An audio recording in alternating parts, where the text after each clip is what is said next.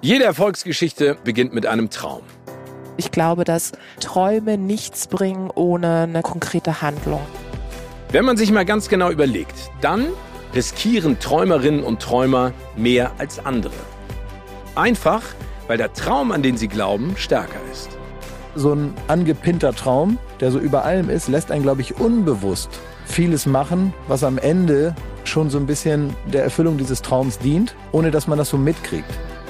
Bei Dreamers on Air spreche ich mit ganz viel wirklich inspirierenden Gästen über die Geschichte hinter ihrem großen Traum.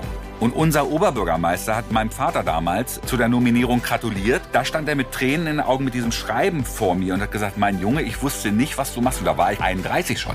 Freut euch jetzt auf persönliche Begegnungen und vor allem spannende Gespräche über die Anfänge, über schöne Zufälle, über prägende Niederlagen und über ganz viele mutige Entscheidungen bei Dreamers on Air.